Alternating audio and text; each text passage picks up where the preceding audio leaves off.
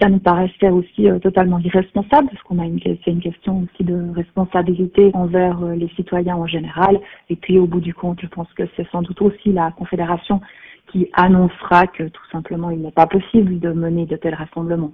Donc nous avons simplement anticipé pour une raison de responsabilité et puis aussi parce que nous devons aujourd'hui, comme chaque année, à la fin du mois d'avril, prendre des décisions importantes. Nous avons déjà les dernières années dû prendre des décisions au mois d'avril, donc nous savons que euh, le, printemps est un moment important pour euh, ne pas avoir après à subir de, de retard au niveau de l'organisation ou bien des frais. Et là, je crois qu'il était absolument nécessaire de réagir.